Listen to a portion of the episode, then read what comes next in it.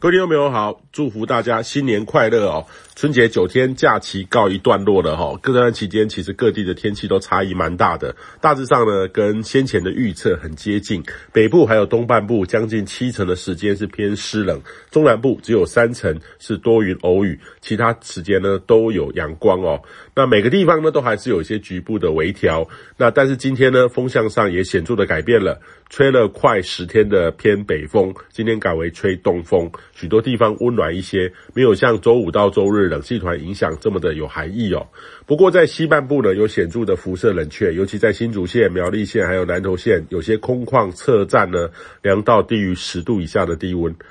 那预计呢，今天白天各地将会显著回温许多。北部呢，在中午时间有机会到二十到二十三度以上。南方呢，有些中层云系通过，南部的云量增多，不过并没有显著的降雨哈，反而是东北部迎风面还是有一些局部的雨势。呃，各地呢，在白天的时候是属于多云到晴的天气，呃，相当的这个舒适哦。那今天的变化呢，在于这个台湾北方呢，逐渐有低压发展起来，锋面系统也发展。呃，运作起来了哈，预计在傍晚的时候，呃，前后会接近到北台湾。那北部预计呢，午后开始云量就会增多，呃，逐渐有些短暂雨势。最不稳定的时间点呢，会在周一的晚间到周二的清晨，南北两个不同气团的势力在台湾附近交汇，预期呢可能会有对流系统发展起来，那也可能会有雷阵雨发展。那这波呢，全台湾都有下雨的机会，也请农渔民朋友要留意这波的变化。那这波呢，等级上虽然说没有像典型梅雨封面那么的强，